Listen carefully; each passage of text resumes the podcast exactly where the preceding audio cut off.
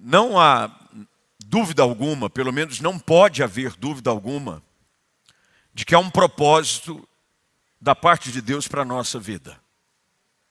Isso é algo que você precisa esclarecer logo de início, quando você conhece as Escrituras. A Bíblia nos traz a revelação da verdade de Deus. E a verdade de Deus é de que Deus tem planos a nosso respeito. Deus tem um propósito para cada um de nós. Nenhum de nós nasceu por acidente.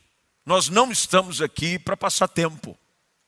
Nós estamos aqui para que o propósito de Deus se cumpra na nossa vida. Mas para que esses propósitos se cumpram, há uma série de situações que Deus usa e trabalha ao nosso redor e na nossa vida para que sejamos prontos para viver o propósito de Deus. Tem muita gente que não vive o propósito de Deus, ou ainda não está pronto para viver o propósito de Deus, porque quer pular processos, quer evitar algumas situações que são extremamente necessárias e indispensáveis para que você esteja preparado para o tempo em que Deus quer te usar. Deus, antes de usar alguém, levar alguém a um novo patamar, Ele vai trabalhar nessa pessoa. Somos trabalhados todos os dias. Todos os dias Deus está fazendo algo em nós, através de tudo que acontece. Deus não desperdiça nada que acontece na nossa vida. Deus usa tudo para nossa edificação e para o louvor do seu santo nome. Nada o ônibus que você perde, a porta que fecha na sua cara, a alegria que você tem, tudo contribui. Lembre-se do texto que Paulo escreve aos Romanos: todas as coisas cooperam. Veja a palavra coopera, opera junto. É daí que vem a palavra cooperar. É trabalhar, é operar junto, concomitantemente. Isso está querendo dizer o seguinte: a mão de Deus está sempre por trás de tudo o que acontece na vida daqueles que são chamados segundo o seu propósito. Nada que acontece na vida de alguém que é crente, salvo, que Jesus é seu Senhor e Salvador, é fruto do acaso, é acidente. Não é. Não há acidentes na vida daqueles que são dirigidos pelo Espírito Santo de Deus. Dentro dessa visão clara que as Escrituras Sagradas nos apresentam, é importante lembrar também de que Deus usa dentro desse pacote as dificuldades da vida para nos levar para mais perto dele. Talvez uma das ações mais intencionais ao enfrentarmos momentos de dificuldade, de frustração e até mesmo de crise, é Deus querendo nos levar para mais perto dele. Isso é fácil identificar porque se você é igual a mim, humano como eu sou, você há de convir de que o momento que você mais busca Deus e o momento que você mais ora é quando você está passando por dificuldade. Quando a luta vem, você ora mais. Como esse meu amigo que passou por uma cirurgia ontem, e precisava de um milagre de Deus, porque os médicos disseram que a sua cirurgia era de altíssimo risco. As informações chegaram porque ele é cunhado do pastor Cristiano Malta, que é o pastor de adolescentes aqui da igreja, e nós tínhamos informações muito claras e diretas para com a esposa do Isha, a Érica, que cresceu aqui dentro da igreja também, junto com a sua família, e que gerou uma preocupação. A crise na saúde dele levou-nos a orar. Ontem eu tirei um dia para me consagrar especificamente pela cirurgia dele. Enquanto eu buscava Deus, Deus tratava o meu coração. Enquanto buscamos a Deus em meio às nossas crises, há algo grande que não poderia ser feito em nós, se não fosse pelo problema que nós estamos atravessando. E é com isso em mente que o autor desta carta, que é o apóstolo Pedro, aquele que é a primeira voz a ser ouvida publicamente em nome da igreja, nas ruas de Jerusalém, pregando o seu primeiro sermão, que nos é apresentado no livro de Atos dos Apóstolos, no capítulo de número 2. Ele agora busca esclarecer uma situação que vem se repetindo através dos séculos na vida de todos os crentes. Por que a gente sofre? Por que a luta? Por que a dor? Por que a enfermidade? Bem, uma das coisas que eu quero dizer para você é de que há alguns porquês que nós nunca vamos receber a resposta. Não vamos. Por que, que eu tive que perder o meu pai muito cedo? Não sei. E às vezes está dentro do propósito de Deus que você não saiba. E às vezes você lidar com aquela situação, eu esses dias ouvi uma ministração de um pastor que eu gosto muito, um americano, a maioria das pessoas que eu ouço ultimamente, ultimamente não, boa parte da minha vida ministerial, eu ouço gente de fora, é, não que eu não gosto, eu tenho muitos amigos aqui, e de vez em quando eu ouço os meus amigos também, mas boa parte daquilo que eu, que ministra ao meu coração, como ovelha, porque pastor também é ovelha. Não pense você que pastor não precisa ser ministrado. Aliás, pastor precisa ser mais ministrado do que qualquer outro membro da igreja. Porque você dá na proporção que você recebe. Foi isso que Jesus disse. Na medida que você recebe, você entrega.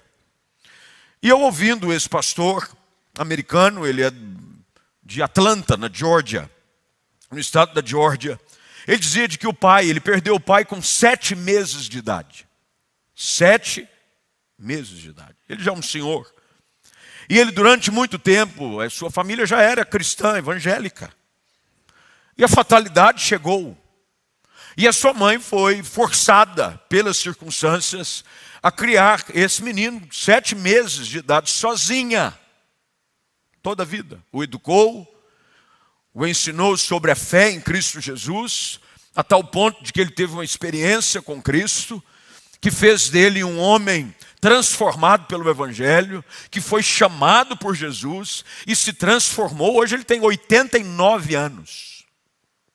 Num dos mais célebres e respeitados pregadores americanos do último século.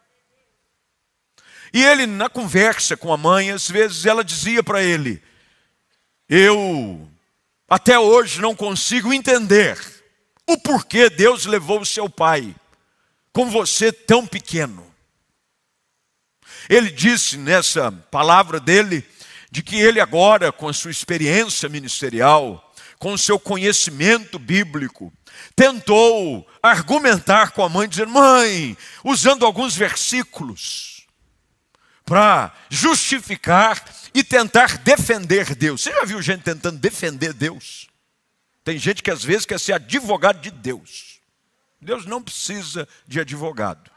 Primeiro, porque ele não deve satisfação para ninguém. Ele é soberano. Nós somos servos. Do Senhor é a terra e tudo que nela há.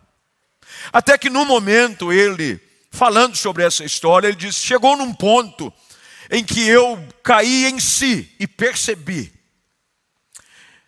de que se não fosse pela ausência, não porque ela não fez falta, mesmo eu tendo sete meses, eu não conheci meu pai, uma criança com sete meses não tem lembrança de nada. Se você disser que você se lembra da mamadeira que você tomava quando tinha seis meses de idade, das duas uma, ou você está mentindo, ou você é um alienígena, porque não lembra. Possível, você não lembra de nada.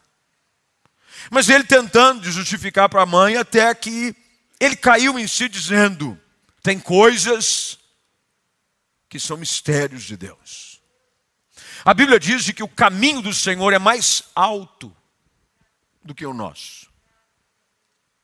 Há coisas que Deus faz, nós não entendemos. Tem portas que Deus fecha, que você só vai entender porque ela fechou na eternidade. Tem gente que Deus levou, e eu posso falar com uma certa propriedade, porque dentro de casa nós perdemos. O meu irmão, ele tinha 41 anos de idade, deixou duas meninas adolescentes, uma tinha 12 anos de idade quando ele faleceu. Não pense você que eu não fiz perguntas para Deus, as fiz. Por quê? Aí você usa daquele raciocínio que todo mundo que passou por perdas tende a fazer com tanta gente ruim no mundo. Você já fez esse exercício ou não? Com tanta gente ruim, bandido, gente má. Por que, que Deus foi levar justamente esse meu ente querido, homem bom, nunca fazia mal para ninguém, era crente? Bem, não entendemos. E não pense você que eu vim aqui para tentar te explicar, porque eu não sou ingênuo a tal ponto. Não há explicação. Mas aqui há pelo menos uma direção de Pedro para como nós devemos nos portar em momentos de crise. Porque a crise, ela pode causar um dano muito maior do que você pode imaginar se você não souber reagir a ela. A maneira como você reage aos dias difíceis, a dor, a perda, vai fazer grande diferença. Os problemas que enfrentamos, as lutas que atravessamos, e se você não aprender a lidar com as aflições da vida, você tende a ficar alguém amargo e viver uma vida cristã sem propósito. Agora, do contrário, por outro lado, se você aprender a lidar com o sofrimento, com as perdas, porque queira você ou não, elas fazem parte da vida. É bom você se acostumando com ela, porque a vida não é só ganhar. De vez em quando é também aprender a perder. E quando você aprende isso, como crente, à luz da palavra, não com técnicas, não com palavras de encorajamento, motivacionais. Eu estou falando à luz das Escrituras. Quando você aprende a lidar com o sofrimento, você fica mais forte com ele. E você começa a entender de que Deus não erra nunca. E dentro dessa ótica, Pedro então agora fala sobre quatro estratégias. Quatro e eu vou falar sobre elas dentro dos minutos que temos. Pelo menos vou falar, quem sabe, não com tudo aquilo que eu tinha para dizer, porque tem muita coisa para dizer aqui, mas dentro do tempo eu vou tentar expor o máximo que eu posso. Quatro estratégias que nós precisamos colocar em prática se nós queremos aprender a atravessar o sofrimento e sair dele melhor do que nós entramos. Primeira coisa que você precisa entender está logo no início do verso de número 6, quando Pedro diz o seguinte: humilhem-se sob o grande poder de Deus.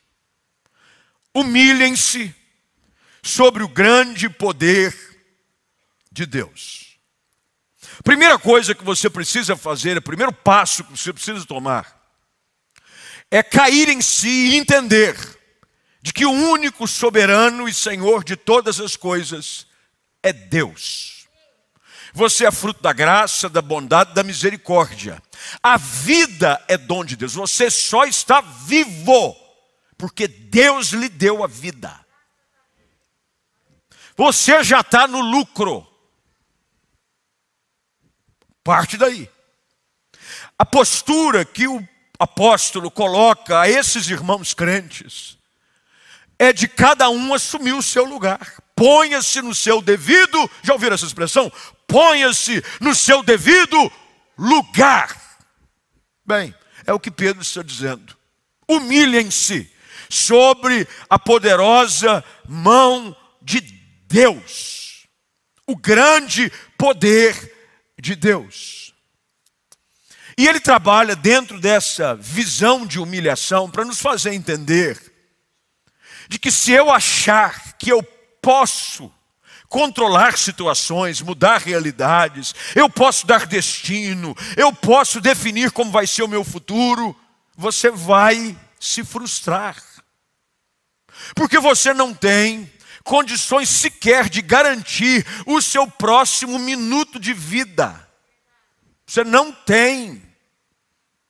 Todos os dias você é fruto da misericórdia. Humilhe-se. Deus está no seu alto e sublime trono. Como diz o salmista, Deus está no seu santo templo. Cale-se diante dele toda a terra. Deus, humilhe-se. Reconheça. Essa foi a atitude de Jó. Porque Jó era conhecido como um homem íntegro, reto e temente a Deus. Porque quando ele perde tudo que tem, ele diz: Deus deu, Deus tomou, bendito seja o nome do Senhor. Eu preciso entender isso. De que tem coisas que eu não vou entender. Pode parecer algo estranho de se dizer, mas eu quero que você Ouça, quando eu repito agora mais uma vez: há coisas que você precisa entender, que você nunca vai entender. Não vai. É a soberania de Deus, humilhe-se. Ele diz: humilhe-se. E quanto mais eu reconheço que eu sou fruto da bondade, da graça, da misericórdia de Deus, mais no tempo dele eu vou ser exaltado. Quanto mais a minha cerviz, cerviz na Bíblia é nada mais algo relacionado a cervical, é por isso que essa região é chamada de cervical. Uma pessoa que endurece a cerviz, que não baixa a cabeça, ela não está pronta nunca para viver o tempo de exaltação que Deus tem para a sua vida. Porque enquanto tiver orgulho e arrogância no seu coração, Deus não vai te colocar numa posição de honra. Já ouviram aquela expressão que é usada baseado no sermão de Jesus, que diz que os humilhados. É desse texto aqui, porque você às vezes sabe o ditado gospel. Os humilhados serão exaltados. Mas a gente tem uma dificuldade para se humilhar, para baixar a cabeça e de transformar no estilo de vida aquilo que de vez em quando nós cantamos. Se Deus fizer, Ele é Deus. E se não fizer, Ele é Deus também. E você fica na sua, porque Ele é Deus. Você acha que Deus tem que, como às vezes alguns de nós achamos que devemos uns aos outros, que às vezes nada tem a ver com a nossa vida, dar satisfação? Como é que você foi fazer o negócio e não falou comigo? Tem gente que às vezes fala assim como assim, Deus? Como é que o senhor fez um negócio desse e não falou comigo antes? O senhor não me consultou, o senhor não quis saber a minha opinião. Bem, se você pudesse ouvir o que Deus provavelmente te diria, você ouviria: Não, não quero ouvir, porque os meus pensamentos não são os vossos pensamentos. Pedro diz: humilhe-se, a necessidade de se humilhar. Humilhar-se, entender de que tudo é do Senhor, e quando eu lanço sobre Ele, é por isso que dentro do raciocínio do apóstolo, agora no verso de número 7, ele diz: entregue-lhe todas as suas ansiedades, pois ele cuida de vocês. O que Pedro está dizendo é: diante das crises da vida, para você aprender a enfrentar o sofrimento e sair dele melhor, pare de viver estrangulado pela ansiedade. Coloque os seus problemas nas mãos de Deus, porque Ele é poderoso e você não pode fazer Volto mais uma vez no exemplo fresco que nós temos do meu querido amigo Ish. Os médicos chamaram a família e disseram: Olha, a cirurgia é de altíssimo risco. Três coisas podem acontecer. Pode correr tudo bem. Pode haver alguma intercorrência e ele sair da cirurgia sem ver, sem ouvir, sem falar, sem andar, vegetando. Ou tem uma terceira opção: ele morre na mesa de cirurgia. Então ele tem um terço de chance. Os médicos, medicina avançada, Estados Unidos, melhores hospitais, todos os recursos que você pode imaginar. Para onde a gente correu? Para os pés de Jesus. Eu lanço sobre ele a minha ansiedade. Eu não gastei o dia perguntando para neurocirurgiões: escute, isso aqui, se nós fizéssemos dessa maneira, e você acha que você não pode? Não! Lança sobre Jesus a sua ansiedade. Ele já tem cuidado de você. O que Pedro está dizendo ao povo é: não pense você que Deus foi pego de surpresa com essa sua crise. Você só chegou até aqui porque Ele já tem cuidado de você. Ele já cuidou de você. A tua história foi escrita pelas mãos de Deus. Cada capítulo da sua vida tem livramentos que você teve, que você sequer viu, mas aconteceu. Quando você chegar no céu, quem sabe Deus vai colocar assim num telão maior que esse aqui, mais bonito. No céu tem tudo ser melhor, mais bonito. Vai ter um telão LED, Full HD, não é 4K, não é 8K, é 1000K. É K para cansar. Vai colocar num telão e Deus vai dizer assim: Deixa eu te mostrar a sua vida como foi nesse corpo que você até então tinha, fragilizado. Aí você vai ver, eu acredito que nós vamos fazer assim: nossa, não acredito, sério, Jeová? Aí ele vai fazer assim com você: uhum, não, eu achando que o senhor não estava nem aí? Pois é. E aquilo ali, não, não, isso aqui não, verdade. O Senhor estava nesse negócio também. Sim, Senhor. E a gente vai ver que a nossa vida sempre foi orquestrada pelas mãos de um Deus que é fiel. Pedro está dizendo: aprenda a olhar para o sofrimento com uma atitude de humilhação, entendendo que você é sustentado por Deus. Tem uma ilustração fantástica, e eu pelo menos a acho muito fantástica. É de um, uma história de um menino que ele caminhava sempre às margens de uma estrada rural carregando sobre os seus ombros um fardo pesado de lenhas, pesado, muita madeira sobre as costas, e ele caminhando, até que um dia, um senhor passou, um homem, com uma carroça grande, puxada por cavalos, uma charrete grande, uma carroça, passou do lado do menino e viu que o menino estava cansado, sobrecarregado, lenhas pesadas sobre os ombros, e esse senhor ofereceu uma carona para o menino. Bem, o menino subiu na carroça, só que ele manteve a lenha sobre os ombros. Ele subiu na carroça, colocou as lenhas sobre os ombros, como estava, e foi. Quando o homem pergunta para ele por que, que ele não colocou o peso da lenha na carroça e tirou dos ombros, dos ombros. O menino disse assim: Eu não queria sobrecarregar o cavalo. Você sabe que às vezes nós fazemos as mesmas coisas. Deus já nos sustenta com a sua mão. Deus já nos leva e a gente quer carregar o fardo sozinho. A gente quer carregar. Deus é quem está cuidando da gente. Já você pode levar. Pode colocar tudo aos pés do Senhor, pode depositar tudo aos pés da cruz. Lance sobre ele a sua ansiedade. A versão NVT que eu tanto gosto diz entrega. Que hoje é dia de você entregar os seus fardos, as suas dores, os seus medos, as suas culpas, a sua ansiedade. Para você que está em casa, que talvez esteja aí amargurado, cansado, põe tudo nas mãos de Jesus.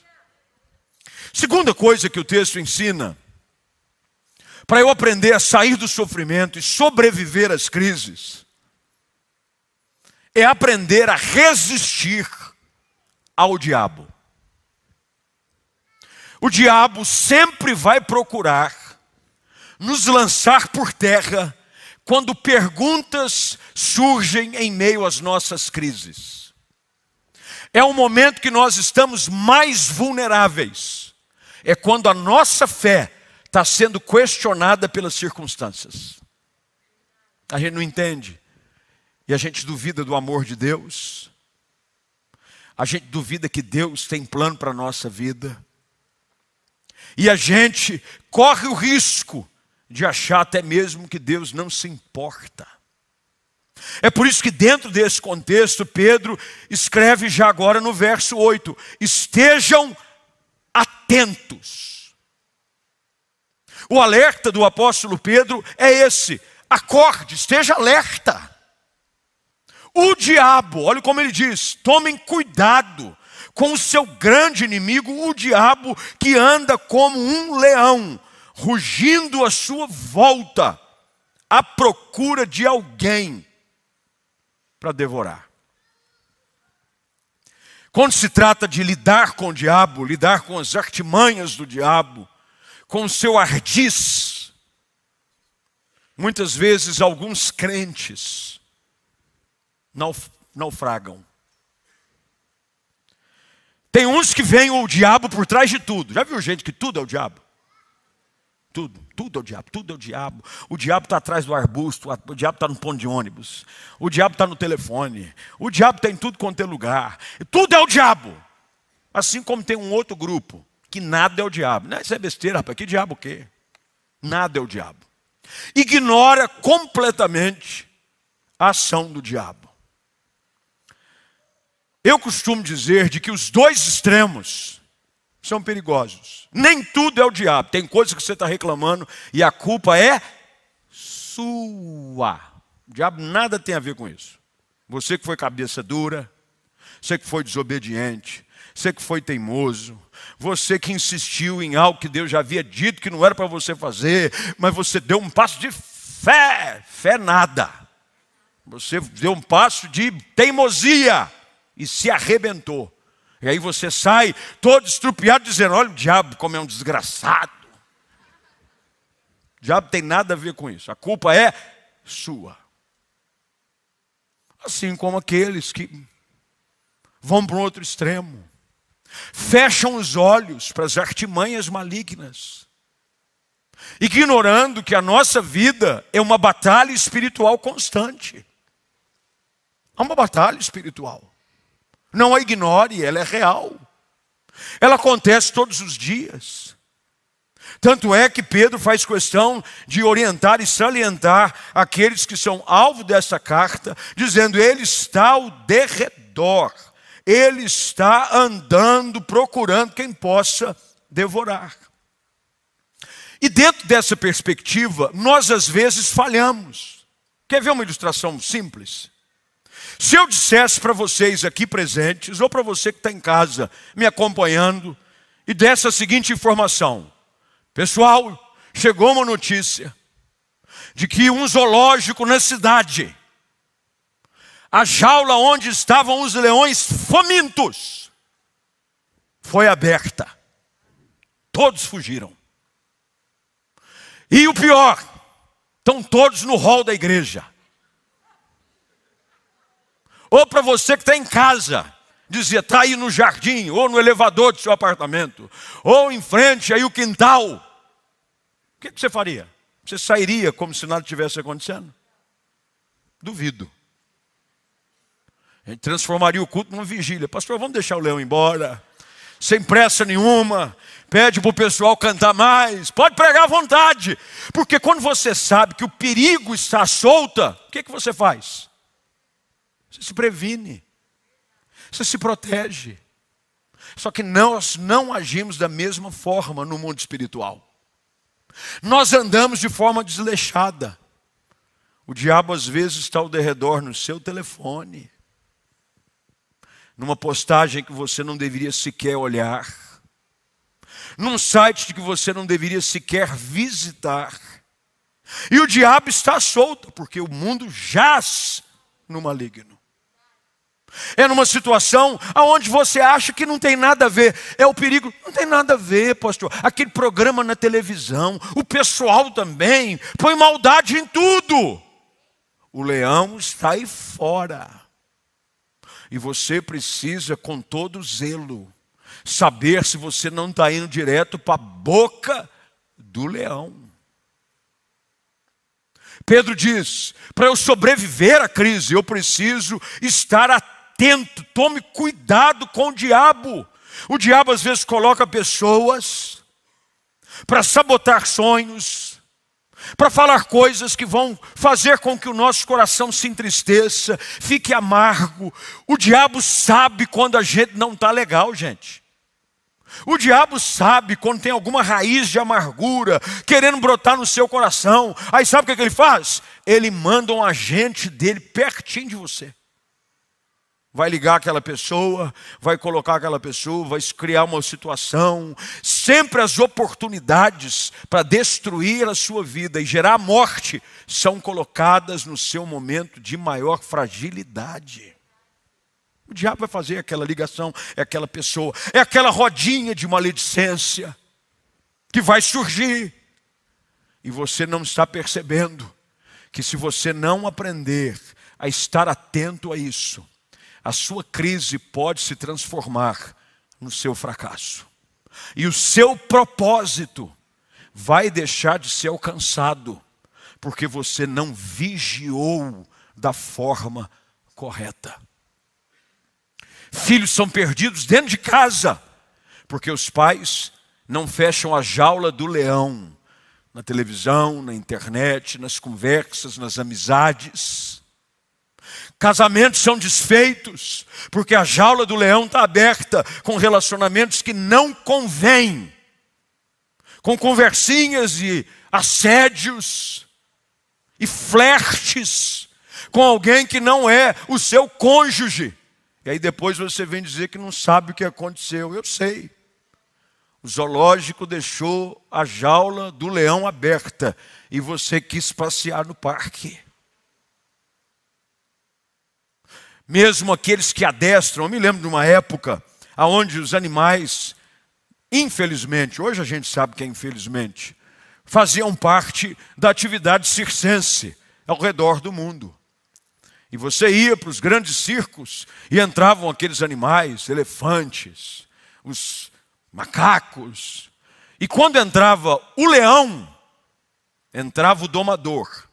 E normalmente ele tinha sempre o que na mão? Um chicote. E se você conhece aquela cena um pouco mais conhecida, um banquinho na mão. Como eu, eu sempre achei que o cara tinha muita fé. Porque com banquinho, ele pegava o banquinho e o chicote. E nunca dava as costas para o animal. Se a Bíblia usa a figura de um leão para dizer que nós não podemos dar brecha para o inimigo, nós devemos proceder da mesma forma. Esteja atento, tome cuidado. Terceiro lugar, Vamos caminhar. Verso de número 9. Ainda ele diz: lembrem-se de que os seus irmãos, em Cristo, em todo o mundo, estão passando pelo mesmo sofrimento. Terceiro lugar, terceira estratégia: não pense que só você está sofrendo no mundo, senão você corre o risco de se tornar mais uma vítima da síndrome do coitadismo. Deus só pode ser. Eu taquei pedra na cruz. Só eu sofro nesse mundo. Todo mundo dá certo, menos eu. A vida de todo mundo vai para frente. E você fica, e aí você se torna refém do seu próprio discurso. Porque há poder nas suas palavras.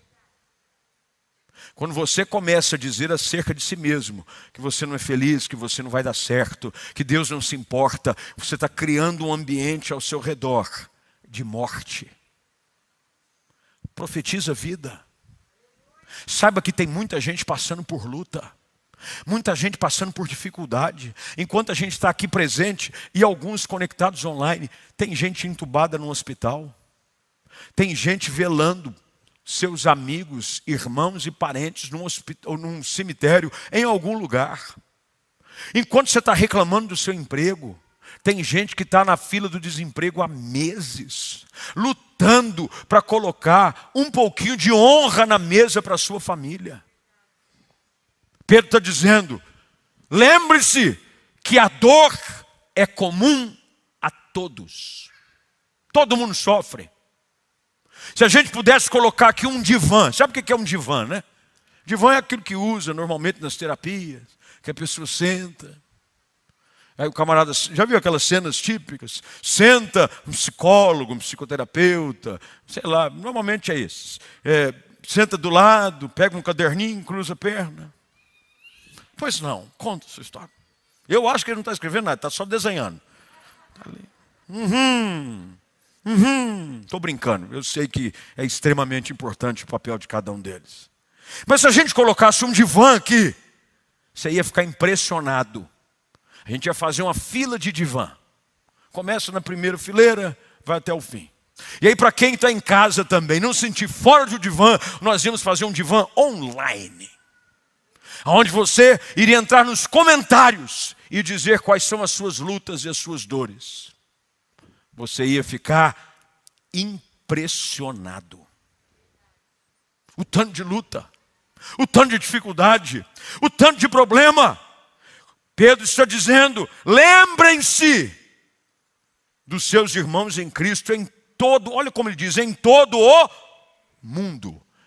Se um dia morasse na Europa, eu não sofreria mais. Não, você sofreria, só que seu sofrimento seria um sofrimento europeu. Você ia sofrer mais chique. Que eu sou um sofrimento europeu. Não, o meu sonho é que se eu morasse na América, eu não passaria mais por sofrimentos. Não, o seu sofrimento falaria inglês. Porque o texto diz: em todo o mundo estão passando pelos mesmos sofrimentos. Meu irmão, onde tem gente, tem sofrimento. Então para com essa conversa. Se você quiser sair da sua crise, para de se achar o patinho feio da lagoa. Quem nunca ouviu falar, porque hoje em dia a moçada acho que não ouve mais essas histórias. Mas eu sou da época que se contava a história do patinho feio. E que depois descobre que ele era um cisne. Para com a história do patinho feio. Porque quem sabe você não é um cisne mesmo. E Deus está trabalhando para você vencer as suas crises. Pare de olhar com um sentimento de autocomiseração. Comece a se enxergar como Deus te vê. Você é precioso para Jesus. Deus tem planos a seu respeito. O sofrimento pode demorar por um pouco, mas ele logo vai passar, porque Deus não abandona os seus. Deus sabe o que Ele está fazendo, Deus sabe porque Ele permitiu, e na hora certa, se você aprender a lição, vai chegar um novo tempo de promoção na sua vida. Último lugar, para a gente terminar. O apóstolo continua ainda no verso 10, ele diz: Deus, toda a sua graça, o chamou para participarem de sua glória por meio de Cristo Jesus. Olha que coisa linda. A graça de Deus vai promovê-lo em meio à sua dor. Há algumas promoções de Deus que só acontecem no vale da dor, da perda e do sofrimento. E diz: de que forma, pastor? Pela graça de Deus. Eu vou aprender a atravessar e sobreviver a essa crise pela graça de Deus. Eu não sei como eu cheguei, porque afinal de contas, se eu te contar minha história, não tem como explicar como eu cheguei até aqui. Eu volto para terminar na ilustração desse pastor americano que eu citei. Se transformou num ícone, numa referência de pastor. Mas a sua história começou perdendo seu pai quando ele tinha sete meses. Mas Deus, na sua graça, nos faz participar da sua glória eterna não é pelos meus méritos, não é pelos meus meios, não são pelas minhas virtudes, muito menos pelos meus talentos. É a graça de Jesus. Eu preciso aprender isso. Porque tudo que a gente sofre, Pedro termina dizendo que depois de terem sofrido por um pouco de tempo, Aí você diz assim, o, o pastor, o que, que é esse pouco? Não sei. Se a gente for pegar a matemática do calendário de Deus, a gente desespera. Porque um dia para Deus é mil anos. Aí lascou. Deus vai dizer para você, não vai sofrer só meia hora. Aí você faz as contas, meia hora num dia proporcional a mil anos. Ô Jesus, eu vou sofrer a vida inteira. Não.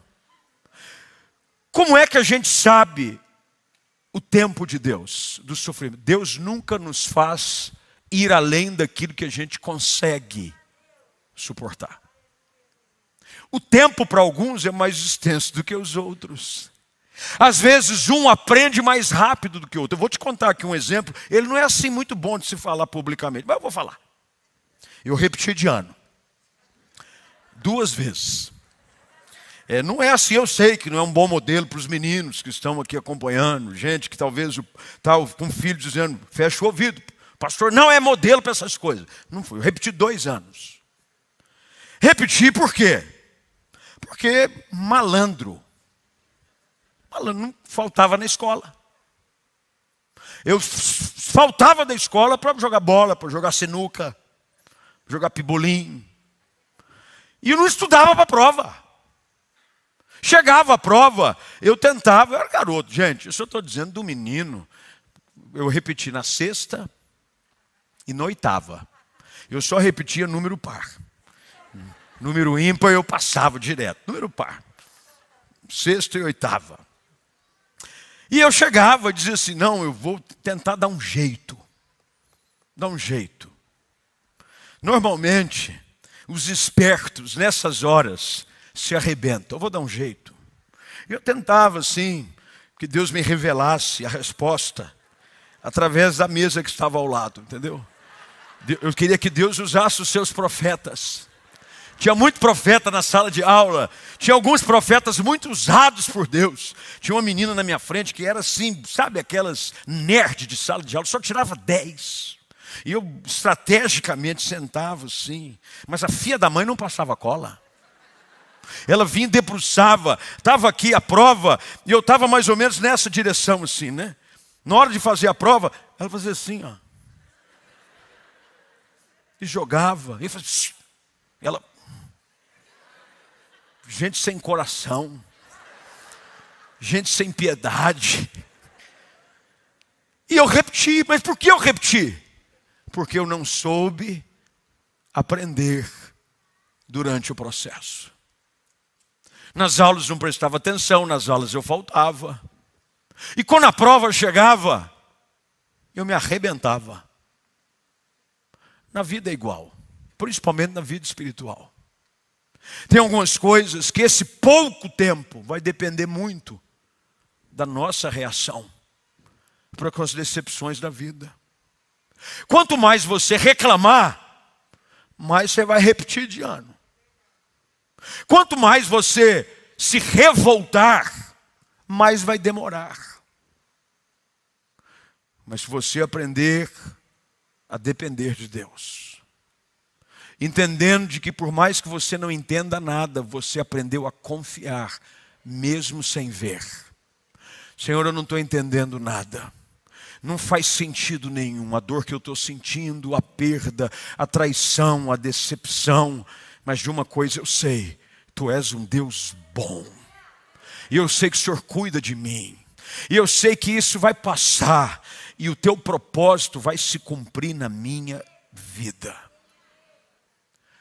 Pedro encerra essa palavra com essa expressão: A Ele seja o poder para sempre. Amém. Eu disse que assim seja. Eu não sei como é que você tem enfrentado as decepções da vida. Eu não sei como é que você tem enfrentado as suas crises. Mas Deus hoje colocou aqui você para ouvir essa palavra para você sair daqui quebrantado, humilhado diante da mão de Deus, dizendo: Senhor, hoje eu entendi de que tem coisas que eu não preciso entender, eu apenas preciso confiar, entregar tudo nas tuas mãos. resistir ao diabo, às conversas, às rodinhas, aos sentimentos destruidores que ele quer lançar sobre o nosso coração. Eu vou resistir dele, porque ele é como um leão querendo me destruir, e eu não vou mais andar desatento por aí. Eu vou andar atento com as conversas, com as amizades, com sites, com os programas de TV, eu vou manter atento os meus olhos, porque eu não quero cair na boca do diabo. E eu vou entender que a tua graça que vai me levar a prevalecer diante de cada sofrimento. Vamos orar. Fique de pé, você que está presente, você em casa. Por favor, participe conosco. Fica de pé também, curva sua cabeça, feche os seus olhos. Eu quero muito orar com você. Você que está perguntando algumas coisas para Deus, e você não entendeu e não ouviu resposta nenhuma. E como eu disse lá atrás, eu não quero te enganar, não não há garantia nenhuma que Deus vai te explicar. Até mesmo porque se Ele tentasse te explicar, você não ia entender. Não ia. Imagine você tentar, com a sua limitação humana, compreender a mente do Senhor. Paulo busca escrever aos Romanos. Ele diz assim: quem compreendeu a mente do Senhor? Quem primeiro deu a ele para que dele receba. Ele dizendo, não tem como, como é que eu vou compreender? Ele diz, dele, por ele e para sempre, para todos sempre vai ser dele o poder, a glória, a honra. Acabou. Às vezes a gente está tentando entender, você não vai entender. Aí o diabo vai usar as suas dúvidas, como um leão solto, às vezes dentro da sala da sua casa, às vezes no seu celular, às vezes na cama conjugal, você precisa estar atento. Tomem cuidado, para que o propósito de Deus na nossa vida não se perca. E a gente aprenda a olhar para tudo na vida com o coração alinhado com a santa palavra de Deus. Quando você aprende a caminhar à luz da palavra, quando você aprende a caminhar sobre a orientação da verdade de Deus para a sua vida, você deixa de tropeçar. E você não é mais enganado pelas circunstâncias, pelas mentiras, porque você agora conheceu a verdade. Você não cai mais no conto. É igual criança dizer, que, qual adulto que acredita em Papai Noel, gente? Se você acredita, vamos orar por você hoje. Ou então, desculpa te decepcionar, porque ele não existe. Mas quando você é criança, dentro da cultura, o oh, Papai Noel, Papai Noel vai trazer o presente, hein?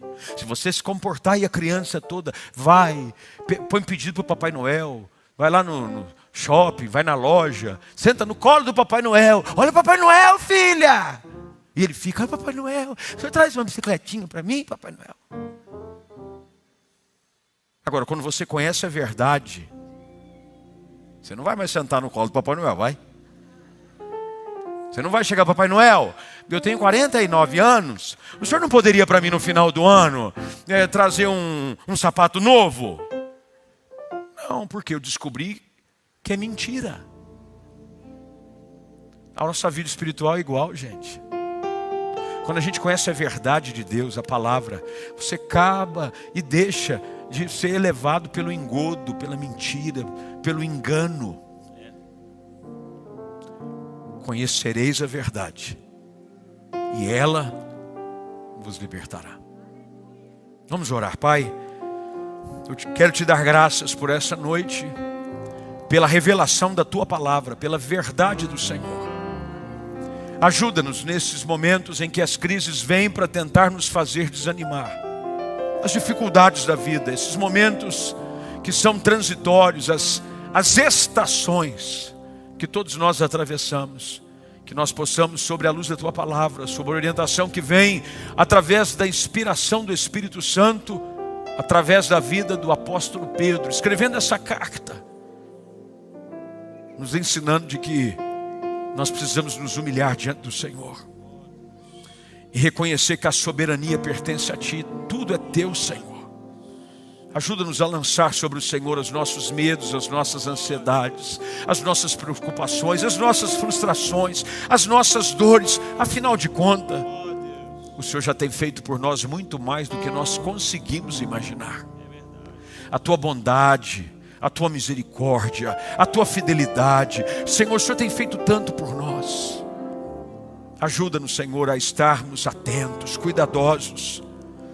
Que aqueles que aqui estão ouvindo essa palavra e a receberam como palavra de Deus para o seu coração, aprendam de que nós não podemos andar dando brecha, como alguns dizem, vacilando por aí, porque o inimigo da nossa alma tem uma intenção: matar, roubar e destruir. Ajuda-nos a aprender a lição e entender de que vai passar num pouco tempo, no teu tempo que é perfeito, não no nosso tempo. Que bom, Senhor, que as coisas não acontecem no nosso tempo. Um dia nós vamos poder olhar para trás e dizer: que bom que não aconteceu no tempo que eu esperava, porque o teu tempo é o tempo perfeito. Ajuda-nos a depender de Ti, renova o nosso coração, fortalece a nossa alma, e que cada um aqui entenda de que a vida com Jesus o relacionamento com Ele é que faz a diferença na nossa vida. É no nome dele que nós oramos, com ações de graças. Amém e amém.